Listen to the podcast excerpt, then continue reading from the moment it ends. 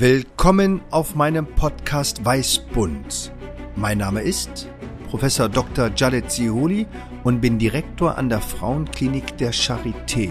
Und alle drei Wochen suche ich mit den unterschiedlichsten Gästen den Code des Lebens. Produziert von Brand Activation Berlin. Ich freue mich auf Sie. Ihr Jadet Sehudi.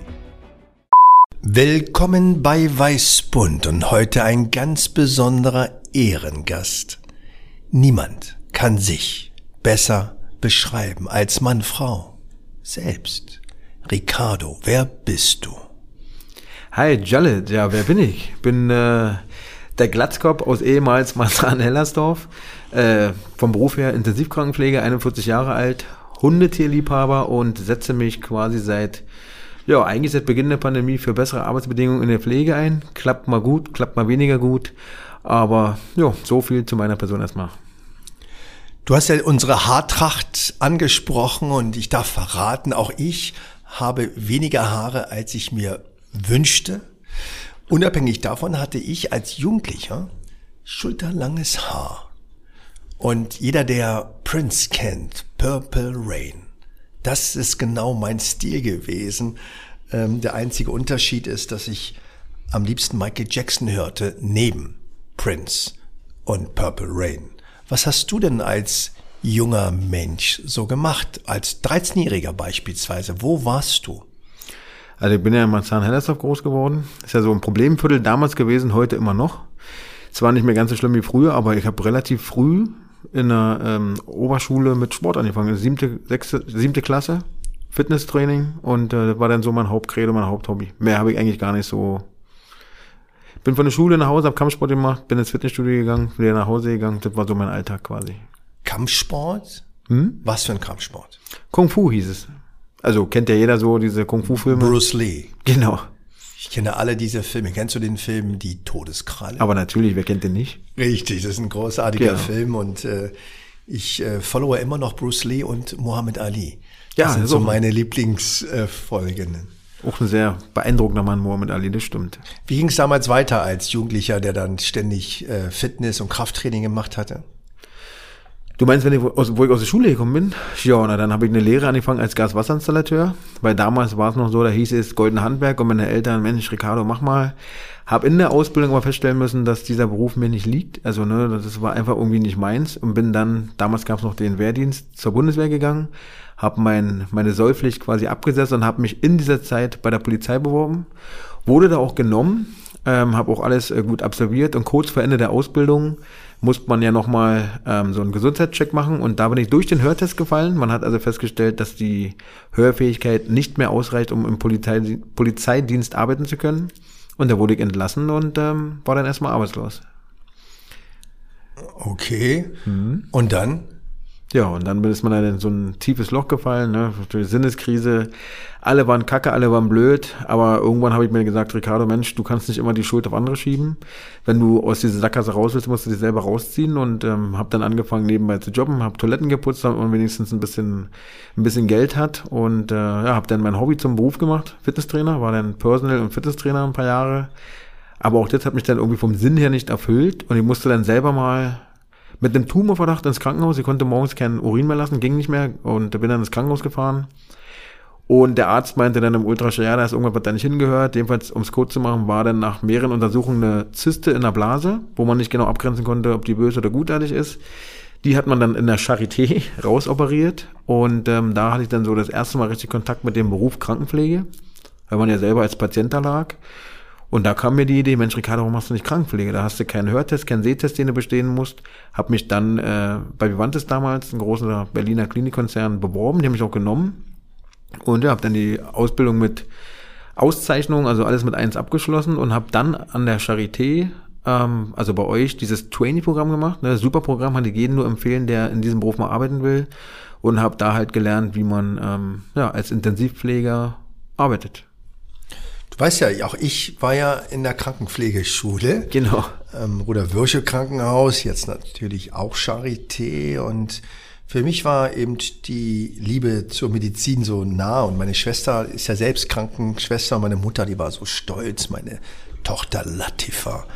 war examinierte Krankenschwester. Also meine Mutter kannte wirklich wenig Fremdwörter, aber das Wort Examen und examiniert machte sie wirklich so stolz und deswegen finde ich diesen Beruf so großartig. Was braucht man denn? Ähm, du hast gesagt, ja, man braucht jetzt keinen besten Hörtest und keinen besten Sehtest, aber was qualifiziert denn einen Menschen, in die Krankenpflege einzusteigen? Also mal von den ganzen Dingen abgesehen, dass man Blut sehen können muss, dass man äh, auch mal Menschen aus Ausscheidungen holen können muss. Aber ich glaube, das ist nicht das, das Hauptcredo. Ich glaube, man muss sehr empathisch sein, weil man ja mit Menschen zu tun hat. Man muss immer ein Gespür dafür entwickeln, wie man mit gewissen Altersgruppen, mit gewissen gesellschaftlichen ähm, Stufen. Also du musst natürlich mit einem Patienten, der ein Professor ist, anders umgehen als äh, mit Hausmeister Krause. Ähm, jeder hat ja so eine gewisse Eigenart, die man zu berücksichtigen hat. Und ähm, wenn man empathisch auf Menschen zugehen will, wenn man empathisch mit ihnen umgehen will, dann muss man so ein Feingefühl dafür haben, wie will der Mensch, dass man mit ihm spricht, wie spricht man auch wertschätzend mit den Menschen und ähm, ja, man muss halt auch Probleme äh, erkennen können. Also es geht ja natürlich äh, um gesund zu werden, Wunden zu versorgen, Blut abnehmen, aber es geht ja auch um den Menschen. Und ähm, ich finde, dass man sehr viel Menschlichkeit und Einfühlungsvermögen mitbringt, aber auch den Willen natürlich ähm, seine Arbeit gut zu machen und dazu gehört eben auch mal, dass man mal einspringt, dass man mal äh, über die Grenzen so ein bisschen hinausgeht. Also man muss halt einfach Menschlichkeit mitbringen. Und vermisst du im Alltag manchmal diese Menschlichkeit? Ja.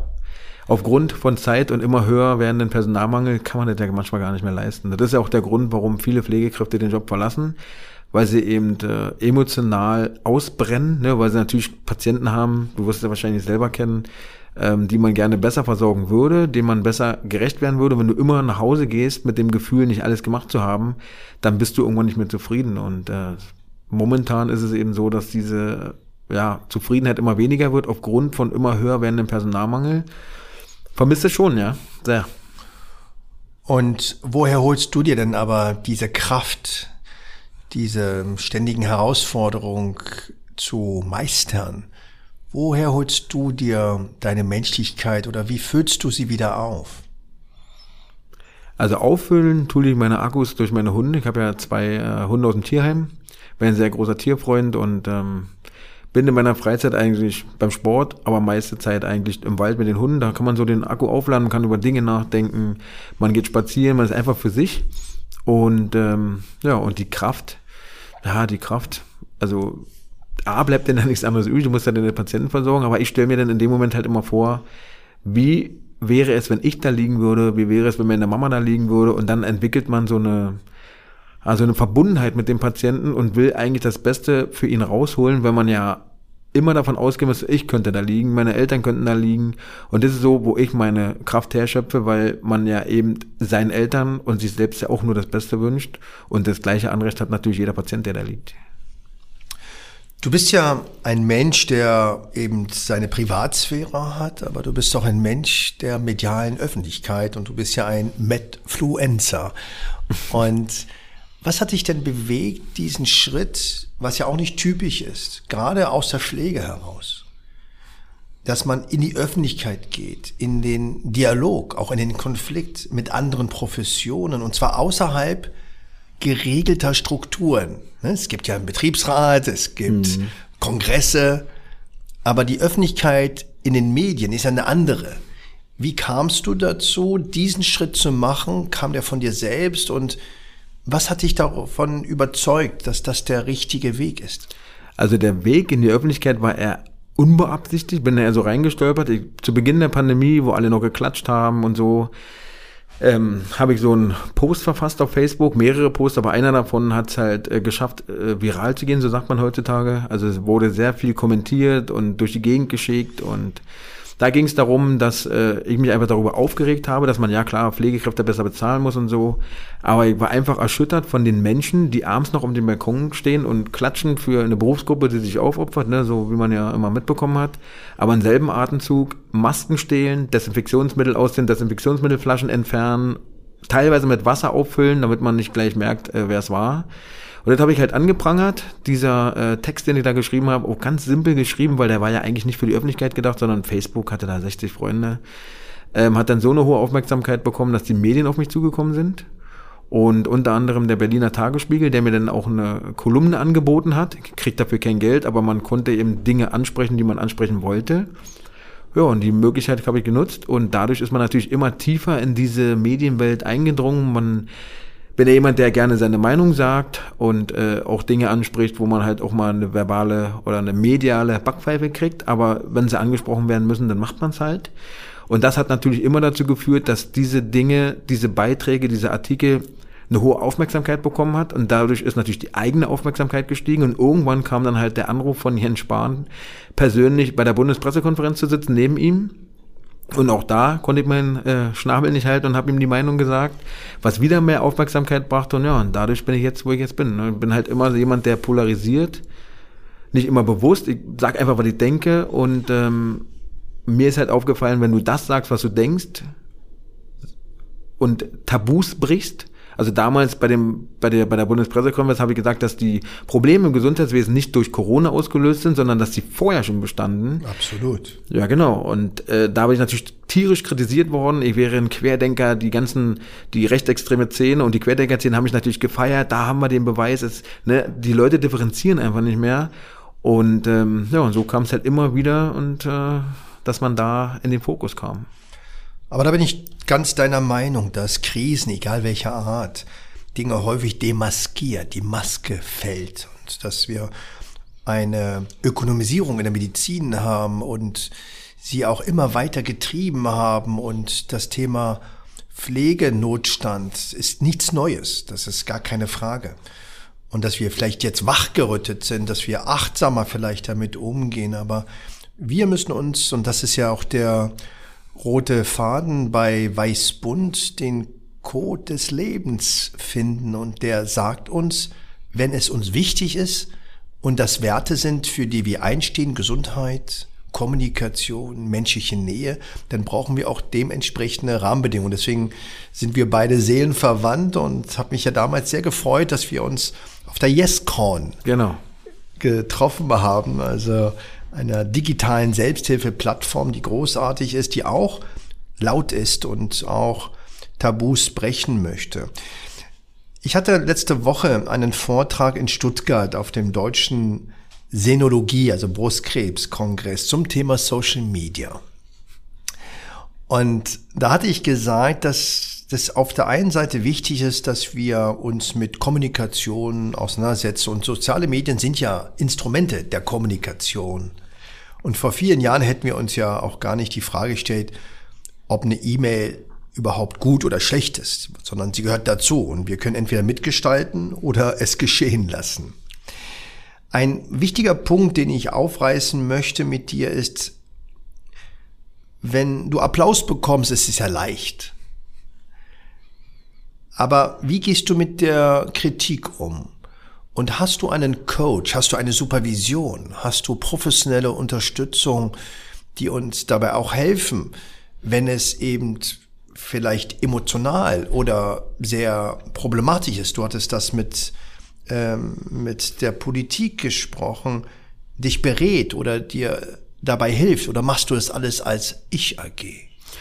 Ich habe niemanden, außer meine Freundin, die mir natürlich als Laie zur Seite steht, aber beratend habe ich gar nichts, niemanden.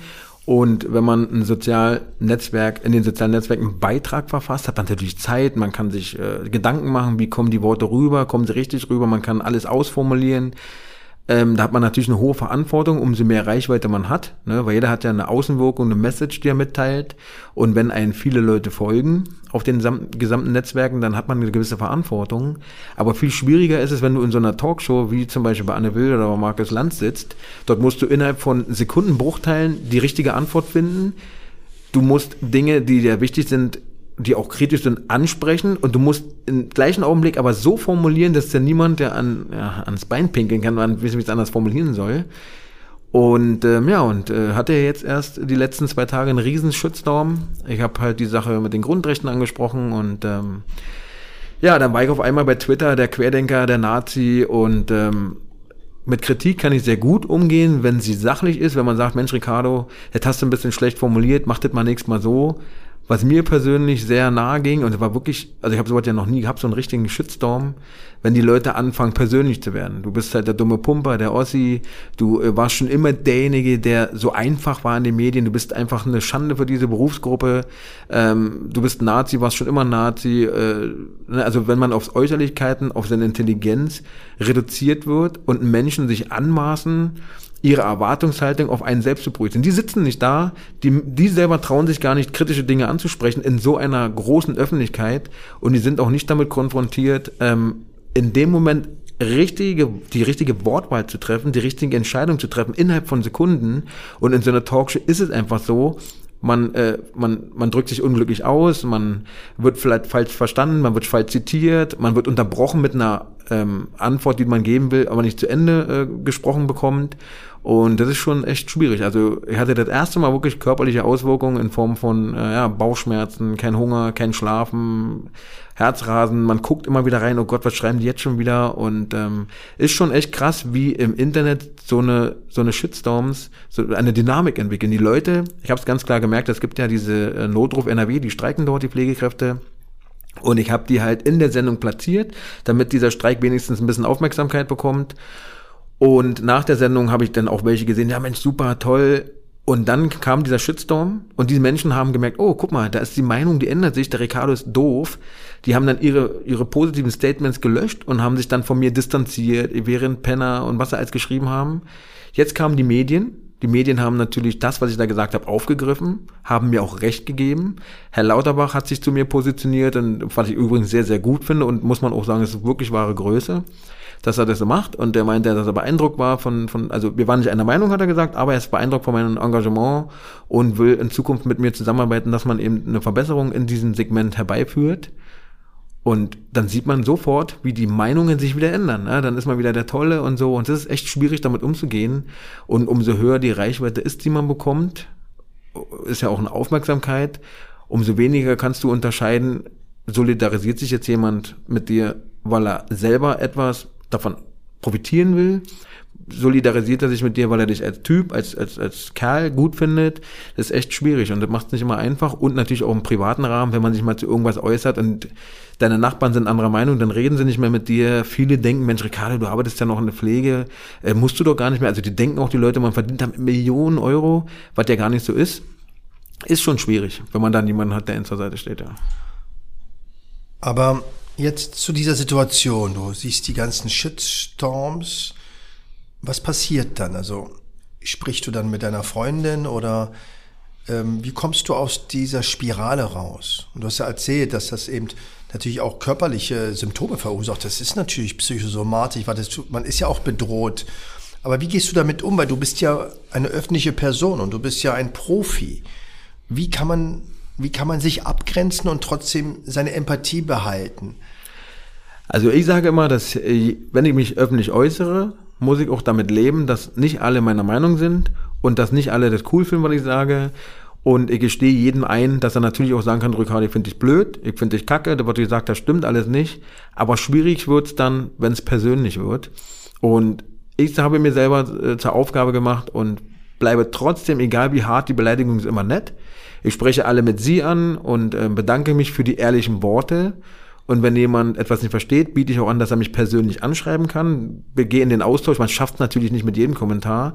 Ist ein Riesenaufwand, ist äh, ein Haufen Zeit, den man da investiert, die man nicht bezahlt bekommt, ganz klar. Äh, aber da versuche ich dann halt, ähm, ja, man, man hat halt immer irgendwie den inneren Anspruch, es den Leuten recht zu machen, weil man ja eine Verantwortung hat, weil man ja, ne, natürlich, wer will schon äh, äh, blöd gefunden werden, man hat ja auch immer irgendwie so lieber Zuspruch als äh, Negatives. Aber so, ich, ich will halt einfach fair bleiben und so kann ich für mich die ganze Sache besser verarbeiten, weil ich kann immer in den Spiegel gucken und abends sagen, egal wie abwertend jemand mit mir gesprochen hat, ich war respektvoll. Und wenn es gar nicht mehr geht, dann werden die Personen blockiert. Also ich finde das großartig, aber ich denke auch, dass es eben kein Zuckerschlecken ist und ähm, das gehört auch zum professionellen, sage ich mal, Risk Management ähm, und du hast es dir selbst angeeignet und auch in der Medizin werden ja die sozialen Medien genutzt und äh, man versucht schöne Webseiten zu kreieren oder macht dann irgendwelche Clips über äh, medizinische Inhalte. Aber ich glaube, dass man Profi werden muss, aber auch professionelle Unterstützung braucht und dafür auch eine, eine Rahmenbedingung. Und ich erinnere mich noch, als ich damals einen Ruf, also man hatte mich eingeladen, Professor in England zu werden. Das ist schon über 10 oder vielleicht 15 Jahre her. Äh, je älter man wird, desto schwieriger wird es mit dem Gedächtnis. Und ich war damals überrascht, dass die Kollegen in England einmal mich abgeholt hatten vom Flughafen Heathrow in London und dann mir einen Vertrag anboten, wo ich acht Stunden Zeit hätte im Rahmen meiner Arbeitszeit für E-Mail-Bearbeitung. Und das ist vor eben 10 bis 15 Jahre her. Und wir machen das ja irgendwie nebenbei. Nebenbei sollen wir die Patienten dokumentieren, mhm. sie kategorisieren, damit eben die Nachweise besser sind für die Abrechnung. Aber die Arbeit am Patienten, das kostet natürlich Rahmen. Und man kann nicht gleichzeitig alles haben. Und was ist unsere Kernkompetenz? Und ich denke, und da bist du auch ein sehr schönes Beispiel, es geht nicht nur um die eine Profession, sondern es geht darum, wie schaffen wir es, ganzheitlich zu arbeiten. Und die Medizin hat sich erfreulicherweise verändert. Die Pflege wird auch mehr und mehr akademisiert, wird eingebunden in wissenschaftliche, in klinische Projektentwicklung, sind häufiger besser sogar organisiert als äh, Ärzte und Ärzte. Und da habe ich viele Beispiele beim Thema interkulturelle Kompetenz oder auch in der Pandemie haben uns äh, die Pflegeleitung sehr viel äh, Hilfe gegeben und auch Struktur. Das war exzellent. Aber wie ist es in der Ausbildung und wie ist es im klinischen Arbeiten? Sind wir, Ricardo, denn vorbereitet auf wirklich interprofessionelles Arbeiten? Oder arbeiten wir noch zu sehr aneinander vorbei?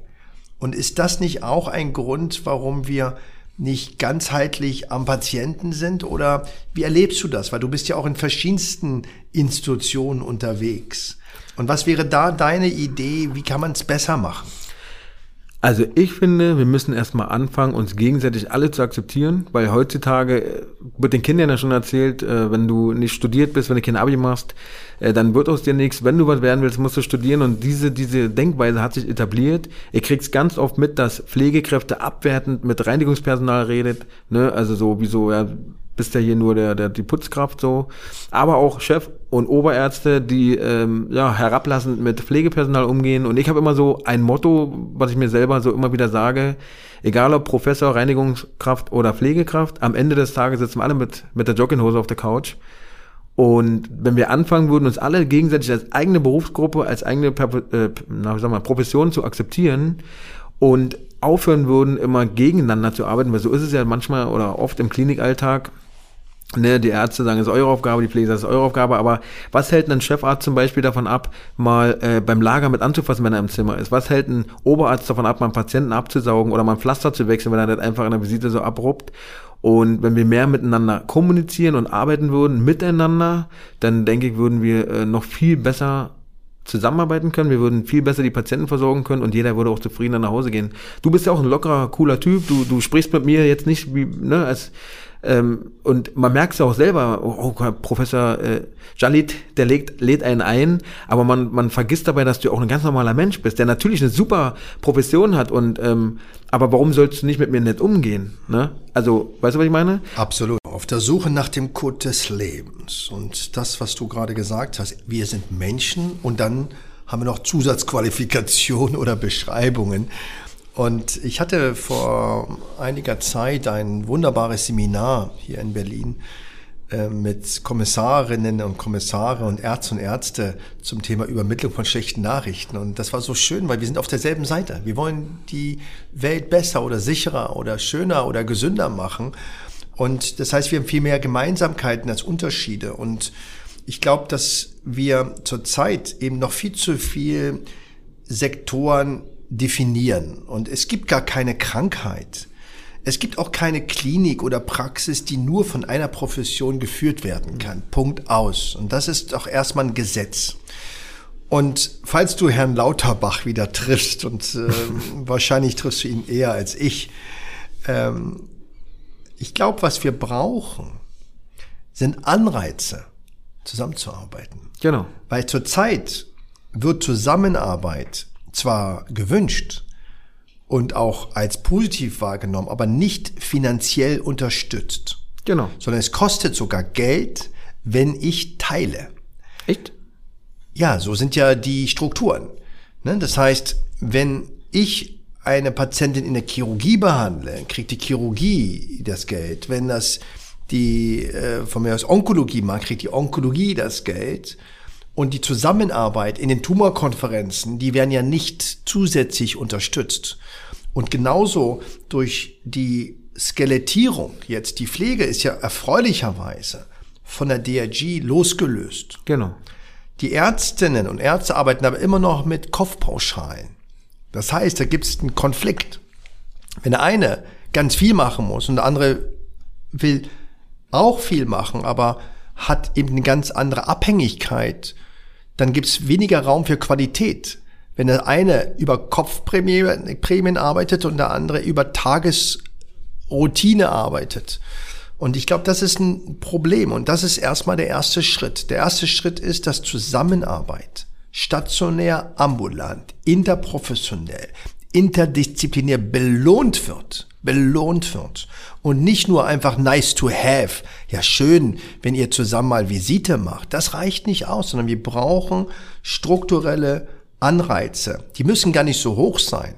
Aber es kann nicht immer alles nur gefordert werden und dann das Minimalpensum und nicht einfach nur die DRG nehmen von den Daten, die man kennt, einen Durchschnitt nimmt und sagt, ja, das kostet eine Eierstockkrebsoperation, kostet einfach in Deutschland 12.000 Euro. Ob die 10 Minuten dauert oder 18 Stunden dauert, ist uns egal, sondern es muss an Qualität getriggert werden und an Investment von Ressourcen. Und Personalentwicklung bedeutet, wenn die Schwester, der Pfleger, die Ärzte, die Physiotherapeuten sich weiter qualifizieren und ausbilden, dass sie natürlich auch mehr verdienen und auch die medizinische Leistung dadurch teurer und wertvoller wird. Es kann nicht sein, dass alle das Gleiche bekommen, ohne dass da eine Dynamik und ein Zugang zur Innovation und Fort- und Weiterbildung ist. Deswegen ähm, freue ich mich, dich zu kennen und derartige Aber ich hab mal, Begriffe. Ja. Wenn wir schon mal hier zusammen sitzen, Ja. mal eine Frage. Bitte. Wir hatten eine Pandemie. Wir hatten ähm, Maßnahmen, die natürlich gemacht werden mussten und so weiter, aber jede Maßnahme hat ja wahrscheinlich wie, wie ein Medikament auch gewisse negative Wirkung, wenn man denn will. Und du hattest mir irgendwann mal erzählt, dass es ähm, Krebspatienten gibt, bei denen der Krebs zu spät oder der Tumor in einem zu späten Stadium diagnostiziert wurde. Woran lag das denn? Hatten die Menschen Angst, in die Klinik zu gehen? Hatten die Angst, in die Krankenhäuser zu gehen? Oder war es auch so, dass aufgrund von irgendwelchen strukturellen Veränderungen, die in den, in den Maßnahmen äh, natürlich stattgefunden haben, es nicht mehr möglich gemacht haben, ausreichend Vorsorgeuntersuchungen stattfinden zu lassen? Absolut. Ich denke, dass deine Frage ganz wichtig ist. Und das sollten wir bei jeder Krise machen. Das war ja einer der Hauptprobleme vielleicht auch in der Gesellschaft, dass wir uns mit vorherigen Krisen nicht ausgehend beschäftigt haben. Und natürlich wir immer wieder eine Krise erleben, wo wir merken, oh, da wissen wir ganz wenig und dann aus dem Bauch heraus oder aus der besten Vernunft heraus Maßnahmen definieren, die wir aber dann mit einem Abstand später nacharbeiten sollten. Deswegen finde ich das ganz wichtig. Weil sonst passiert das genauso, dass wir eben ähm, von einer Pandemie in die andere gehen und dann wieder vergessen, dass wir Handschuhe bestellen müssen und im Vorrat haben. Das gab's ja schon alles. Genau. So, was wir gesehen haben in der Pandemie, dass wir zwei Probleme hatten. Einmal, dass sich natürlich am Anfang alles über Intensivstationen definiert haben, aus gutem Grund. Und wir dann aber über die Institution gestartet sind und erstmal jede Klinik für sich eine Strukturdefinition gemacht hat. Und wir nicht unterschieden haben zwischen Kliniken, die eben überwiegend intensivmedizinisch unterwegs sind und andere Kliniken, die vielleicht auch die Basisversorgung, ich sage jetzt mal äh, Notfalloperation, geplante Operationen, die auch eine Beschwerdeproblematik haben, auch versorgen könnten. Ja, gibt es verschiedene Systeme. Also es gibt in Europa Länder, die versucht haben, bestimmte Kliniken zu Corona-Kliniken zu definieren, um dort das zu zentralisieren und dann, dass die Hüftoperation oder die Krebsoperation dann woanders läuft. Auch das ist, glaube ich, nicht ganz einfach, aber das ist eine Diskussion, die man jetzt evaluieren muss. Was wir gesehen haben, dass wir ein zweites Problem hatten, dass wir nicht wussten, wie wir kommunizieren. Und zwar einmal untereinander und mit unseren Patientinnen. Und so wie du das vorhin mit dem Shitstorm beschrieben hast, wenn ich gar keine Information habe, nämlich die Information, die auf mich einprasselt, und das sind die sozialen Medien. Und daher haben wir beispielsweise in zwei Studien gesehen, dass nahezu jede vierte Frau mit einer Krebserkrankung wie Brustkrebs, Eierstockkrebs, Gebärmutterkrebs mehr Angst vor Covid hatten als vor dem Fortschreiten ihrer Krebserkrankung. Und das kann im Einzelfall so bedeuten, dass die Medikamente, die man nehmen muss, nicht mehr nimmt, weil man eben nicht in die Klinik geht, weil man Angst hat, äh, sich anzustecken oder die Kommunikation nicht funktioniert. Und wir haben immer wieder Fälle gesehen, wo wir uns gewundert haben, warum der, der Tumor schon so fortgeschritten ist. Und das hat damit zu tun, dass einige Krebserkrankungen über Vorsorge erkannt werden, Darmspiegelung beispielsweise oder Gebärmutterhalsvorsorge und manche über unspezifische Beschwerden, also Bauchschmerzen, Druck auf die Blase. Und das hört ja am ersten Moment erstmal so an wie, ist ja nicht so schlimm. Und wenn ich dann durch die Medien, durch die Gesellschaft auch die Angst unterstützt bekomme, es geht alles jetzt noch um Covid, dann kann es passieren, dass die eine oder andere Patientin oder der Patient eben dann vielleicht dann doch nicht in der dritten oder vierten Woche, sondern erst in zwei oder drei oder vier Monaten die Untersuchung nachgeht oder überhaupt auch einen Termin bekommt. Und das wird gerade in verschiedensten Publikationen aufgearbeitet, dass wir eben sehen, dass eben bestimmte Tumorerkrankungen plötzlich nicht mehr operabel waren. Bauchspeicheldrüsenkrebs und so weiter. Und die Analysen laufen weltweit, nicht nur in Deutschland, in den USA, in England. Und das sind so die Kollateraleffekte. Und meine persönliche Schlussfolgerung ist, dass wir einen Krisenstab brauchen. Und zwar nicht nur in der Krise, sondern der muss lernen, wie kommunizieren wir untereinander zwischen Professionen, wie kommunizieren wir mit unseren Patienten? Wie nutzen wir eine Videosprechstunde? Da sind ja alle plötzlich in die äh, Supermärkte gefahren und haben alle plötzlich dann eben Kopfhörer und Mikros gekauft. Aber eine Videosprechstunde braucht eine Struktur, sie braucht eine Dokumentation, sie braucht auch eine Annäherung, weil das ist nicht einfach mal das Gespräch gleichzusetzen. Und die vor allem müssen wir unterscheiden, ist das ein Notfall oder ist das eine Möglichkeit der Priorisierung. Und das sind so Themen, die wir lernen müssen und dass wir auch verstehen müssen, dass wir uns Ärztinnen und Ärzte schützen müssen, aber dafür auch eine Struktur brauchen. Das heißt, wenn wir eine Struktur brauchen zwischen den Professionen oder zwischen den Niedergelassenen und den Klinikärzten, dann brauchen wir einen Computer, da brauchen wir einen Mensch, der das koordiniert. Das kann man nicht so nebenbei machen. Weil wir haben alle auch noch eine Familie, machen die ganzen Dienste, müssen priorisieren und haben auch Konflikte. Wir sind gewohnt, in Deutschland alles zu machen, was möglich ist. Und jetzt sind wir in einer Situation, wo es sein könnte, dass wir triagieren müssen. Haben wir jemals über Triagierung gemeinsam gesprochen? Wie gehen wir mit unseren Ängsten um und mit unseren Konflikten? Und wie würden wir denn priorisieren? Und deswegen sind solche ethischen Themen, die gehören dazu. Und so wie eben beim Fußball es klar ist, dass man psychologische Unterstützung braucht und die bezahlt wird, von, müssen wir auch in der Medizin über professionelle Strukturen reden und, und nicht erst damit anfangen, wenn wir mitten in einer Krise sind. Und wir sehen ja, wir rennen von einer Krise in die andere und kommen nicht zum Nacharbeiten. Und jeder ist müde, aber wir müssen diese Zäsur machen und und deswegen danke ich dir für diese Frage und hoffe, dass wir tatsächlich dort Vorhaltemaßnahmen machen. Wir können immer nicht nur auf Kante gehen. und sagen, wird schon irgendwie. Nee, weil ähm, muss man ganz klar betonen, es geht ja nicht darum, die eine Krankheit gegen die andere Krankheit auszuspielen oder deswegen eine andere Krankheit zu verharmlosen, sondern es geht darum, den Blick auf das Ganze zu haben, weil jeder Patient, jeder Mensch hat ja das Recht auf eine Gesundheitsvorsorge, auf Schutz von Leib und Leben und das kann man nicht auf eine Krankheit beziehen und man muss sich im Klaren sein, dass wenn man ähm, seinen Fokus zu sehr auf in eine Richtung lenkt, wird immer ein anderer Teil da wegbrechen. Das ist wie mit meinen Patienten. Wenn ich vier Patienten betreuen muss und äh, zwei sind schwer krank, zwei weniger krank, dann fallen die zwei weniger runter. Dann werden die weniger gewaschen, dann, dann, dann müssen sie länger auf ihre Tablette warten und genauso ist es halt mit so schweren Krankheiten. Und ich würde mir wünschen, dass wir ähm, oder ja, ihr seid ja die Professoren dafür, mehr äh, Konzepte entwickeln können, wie es in der Pandemie möglich ist, die beste Versorgung wieder zu gewährleisten, auch für Menschen, die eben Angst haben, die äh, Krebs haben oder sei es nur eine Hüftoperation. Klar kann man als Außenstehender sagen, der ist jetzt nicht wichtig, ist ja jetzt, ne, kann man ja nach hinten verschieben, aber derjenige, der vielleicht die künstliche Hüfte braucht, für den verlängert sich ja sein Leidensweg. Er hat länger Schmerzen und so. Absolut. Ricardo, du bist ja wirklich äh, ein ganz besonderer Mensch. Also ich danke dir sehr, dass du heute uns an deine Gedanken teilhaben lässt. Warum gehst du nicht in die Politik?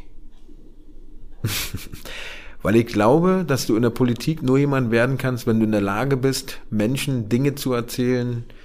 Nimm die Wahlversprechen. Welche wurden davon gehalten? Möchte ich einfach nicht. Und ähm, wenn du in die Politik gehst, dann bist du auch an eine Partei gebunden.